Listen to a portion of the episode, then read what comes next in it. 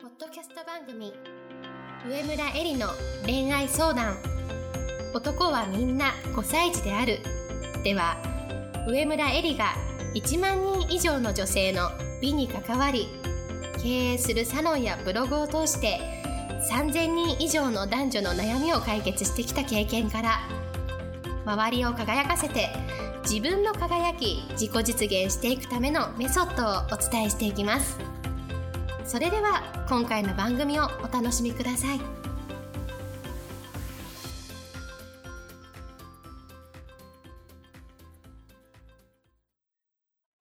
こんばんは、上村えりです。今日も、ポッドキャスト、上村えりの恋愛相談、男はみんな5歳児であるを始めたいと思います。それでは、いつも通りアシスタントの君代さんから今日の質問をお願いします。はい。今日の質問は、私の周りにはタバコを吸う男性がとても多いのですが、タバコに対しての固定概念が強すぎる自分が嫌です。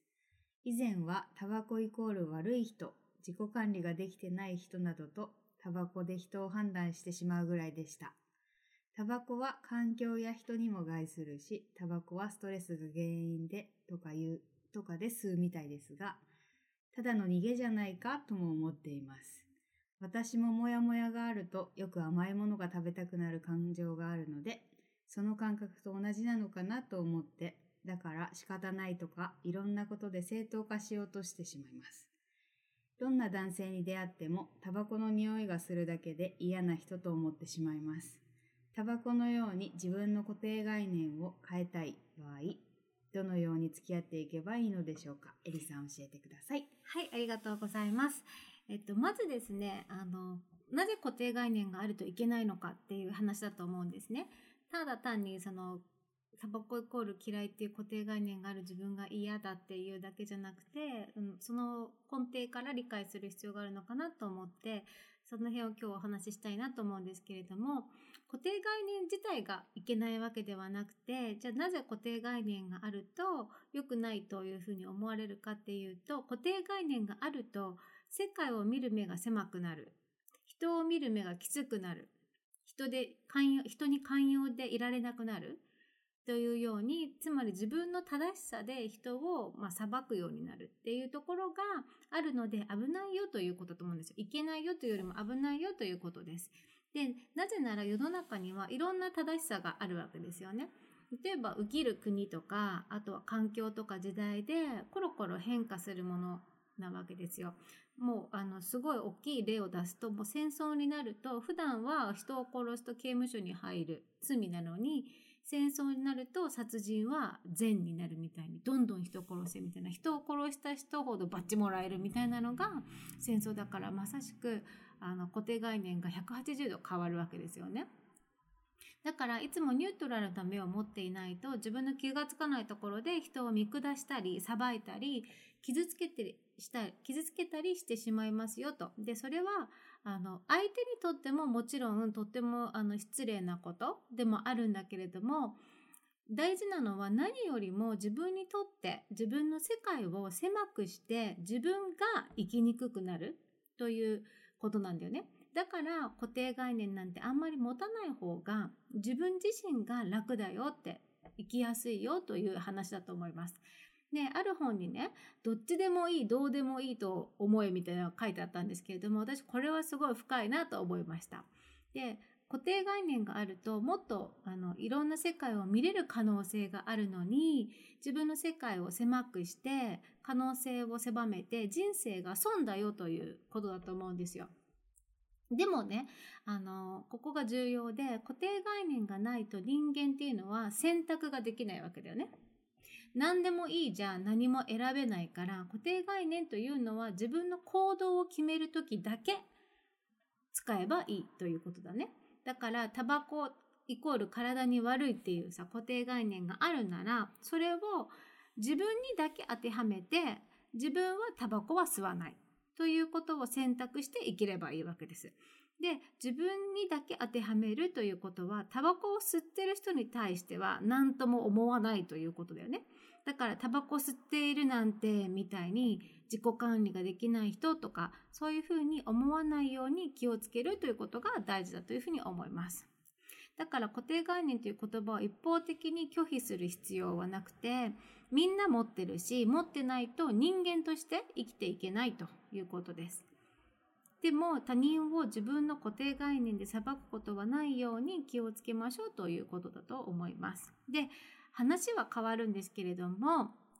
タバコとか薬とかお酒とか、そういう中毒性のあるものの性質を理解することも私は固定概念で人を裁かないためにすごく大事だと思っているんですね。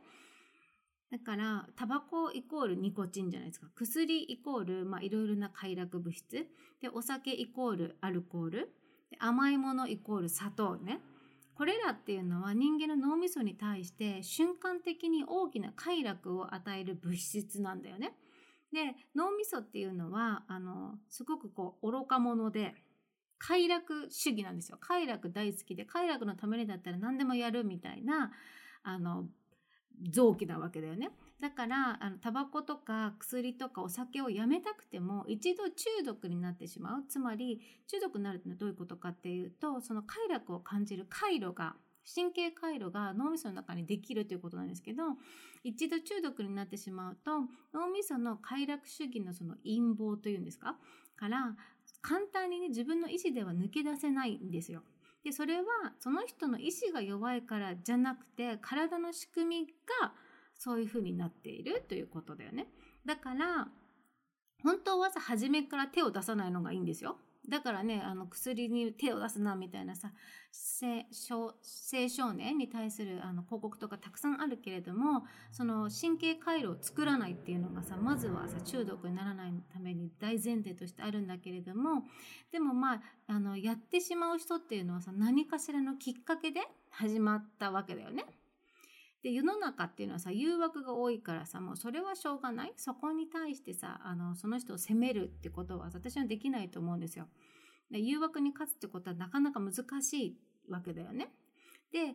ばタバコなら、映画の中でかっこいい俳優さんが数シーンを多く出して、タバコイコールかっこいいというイメージを植え付けるとか、例えば広告でも、タバコイコールワイルドで素敵みたいなイメージを植え付けるようにして、あの、若い男性とか女性にタバコのイメージを良くしてね、いつまで経っても、こう、新しく吸う人たちが後を絶たないわけだよね。で、そういうのはさ、もう国家戦略的にやってたりするわけだよね。タバコイコール体に悪いとか言いながらも、やっぱり、例えばタバコとかお酒っていうのは多くの税金を稼ぐさ、ツールでもあるわけだから、あの、なんていうの、二つの相反するさ、考えのもとで、まあ、世界に供給されているというものではあると思います。で、それで一度始めると脳みその誘惑でなかなかやめられなくなるものなわけだよね。で、そこに、あの、じゃあ、中毒になっちゃう人、た人ヘビースモーカーとかは、あの、それをやる理由、タバコを吸う理由という都合のいい言い訳っていうのを考え始めて、自分自身を納得させるようになるわけだね。で、例えばストレス解消になるとか、タバコはお酒が美味しく感じるとか、まあいろいろあると思うんですけれども、でもそれっていうのは自分に納得させてやるための全て言い訳です。で、質問者さんがさ、砂糖の誘惑に負けてしまうってあったと思うんですけど、実は砂糖っていうのは合法の麻薬なわけだよね。例えばコカインとか大麻とかっていうのは日本では違法だからイコールなんか悪いっていうイメージ固定概念があると思うんですけれども実は砂糖だって同じだけの中毒性の高いものです。でそう考えればむしゃくしゃすると甘いものが食べたくなる自分とかってあまあ同じなんだなってこういう気持ちなんだなってあの少し寛容になれると私は思うんですね。であの私の知り合いの方が言っててあなるほどなと思ったのはあの俺は快楽主義で楽しいことしかしないけどなぜタバコとか薬をやらないかというとタバコとか薬に振り回されるようになる自分が自由じゃなくて嫌だからだって言ってたんですね。であのこの方にとって自由が大事だからタバコとか薬はその自由を奪うものという考え方でなるほどなって私は思いました。でもそれってわかる気がして、タバコを吸っている人って自由じゃないよね。ニコチンに動かされているから、ニコチンが切れるとタバコを吸うっていうのは完全にニコチンに自分のあの体を支配されている状態なわけじゃないですか。だからそういうふうに自由でありたいんであればそういうものに支配されない自分つまりタバコとかお酒とか薬から距離を置く自分を作るっていうのは一つの私は考え方だなと思いました。で質問にあったようにタバコのように自分の固定概念を変えたい場合はどのように付き合っていけばいいでしょうかということに関しては固定概念を変えるなら2つ方法があると思うんですけれども1つは上記のようにねさっき言ったようにいろんな情報知識を知るということですよ。あのさっき言ったようにどうして中毒になるのかっていうことタバコや薬がやめられない人っていうのはその人のせいじゃなくて人間の体の仕組みなんだとその人が自己管理ができてないからとか意識が意志が弱いからとかじゃなくてあの体の仕組み脳みその仕組みなんだと分かれば少しそのイコールいけないみたいな固定概念の幅がね広がると思います。であともう一つのアプローチっていうのは何かっていうと、まあ、これも情報を得るという方法なんですけれども自分で体験してみるっていうのがもう一つの方法だと思います。まあ、タバコだったらさタバコ吸ってみるっていうのも今一つあるのかもしれないけれども例えばね私はあの金髪にした時に金髪の人の気持ちが分かったわけですよ。で今までは金髪にする時あ金髪にしてる人を見るといやなんでわざわざね髪を傷めてまでねあの日本人で目が黒いのに金にすんだよと思ってたんですよ。でもなんか、まあ、自分が金髪にした時にね思ったのは結構ねあのお洋服の幅が広がったりとかあと新しいおしゃれが楽しめたりとか、まあ、楽しいことあるんですよ。うんうん。で、あの、そういうのもあって、今はね、金髪の人見ても、あ、いいね、みたいな。一つの個性だよね、とかさ、いいよね、みたいな。おしゃれだね、みたいに思うようになったんですよ。でもこれも自分が体験して固定概念が広がったからだと思うんですよ。だから、ただ、あの、やったことないことに対して、勝手なイメージを持つよりも、まず自分が体験してみて、見るっていうのは私すごい大事なんじゃないかなと思います。で、例えば日本で言うとさ、もう不倫イコール良くないとか、出産は結婚の後とか、もうたくさんのあの固定概念があると思うんですけれども、実際に自分が体験をしてみると、それを選択する人の気持ちっていうのがわかるようになります。でそうするといろんな人の立場から物事が見れるようになって自分の視野が広がるからいろんな人の気持ちがわかるようになっていろんな人に共感できる人になっていくわけです。で私はこれが本当の優しさだと思ってます。ただ人の話を聞いて共感するんではなくて本当に心の底からその人の気持ちがわかるそのそれを選択している人の気持ちがわかるようになるっていうのは自分自身がいろんな経験をしてあの固定概念の幅をね広げていくということそれがあの本当の優しさ、まあ、女性の深い愛みたいなものを作っていくんじゃないかなというふうに思いますだからそういう意味で言うと若い人の持っている女性の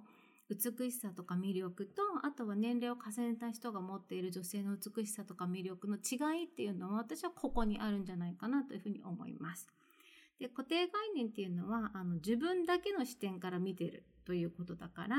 その自分自身にあのいろんな経験をさせてねま金髪にしちゃうとかさやったことないことやってみるとかさ自分自身を変えちゃえば自分自身を崩壊させちゃえば今持っている固定概念っていうのは簡単に崩れるものです。であの固定概念を崩壊させないと特に日本人の女性は私が思うにこうあるべきにとらわれて自由な人生を築けてないんじゃないかなというふうに思います。でもあの繰り返しになるんですけれども固定概念イコール悪いものではないということです。みんな持っているけれどもうまくお付き合いしましょうというものです。だからどっちでもいいどうでもいいぐらいのスタンスでいると他人に対しても自分の正しさで裁くこともなく人を見る目が寛容になるし世界も広がるんじゃないかなというふうに思います。で今日はこのタバコっていうのは一つの例だと思うんですけれどもあのまあみんなねいろんないろんな固定概念を持っていると思うんですよ。でもあのそれが出会いを狭めていたりとか自分の世界を狭めたりしていて自分が生きにくくなってるとかね良い恋愛ができにくくなっている原因になっていることも多いと思うので今日はこの、ね、固定概念というちょっと恋愛から遠いような感じの質問を取りさ取り上げさせていただきました。それでは今日の、えー、ポッドキャストはこれでおしまいにしたいと思います。また来週も楽しみに聞いてください。あ、あと告知でですね、3月10日に、えー、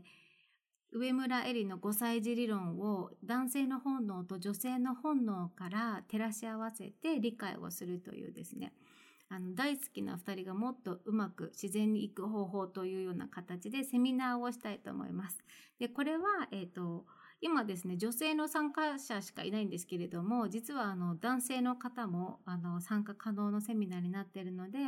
もしよければあのカップルで参加していただいてもいいし、あの自分のお友達の男性を誘ってきてくださってもいいし、もちろん一人で参加してもいいんですけれども、えー、皆さんのご参加をお待ちしています。で詳しくはブログにあの載せさせていただいているので、私のブログを見てみてください。それでは、えー3月10日にお会いできればと思います。そしてまた来週の月曜日お会いしましょう。本日の番組はいかがでしたか？番組では上村えりに聞いてみたいことを募集しています。ご質問は web 検索で上村えりスペースウェブサイトと検索ブログ内の問い合わせからご質問くださいまたこのオフィシャルウェブサイトでは無料メルマガやブログを配信中です次回も楽しみにお待ちください。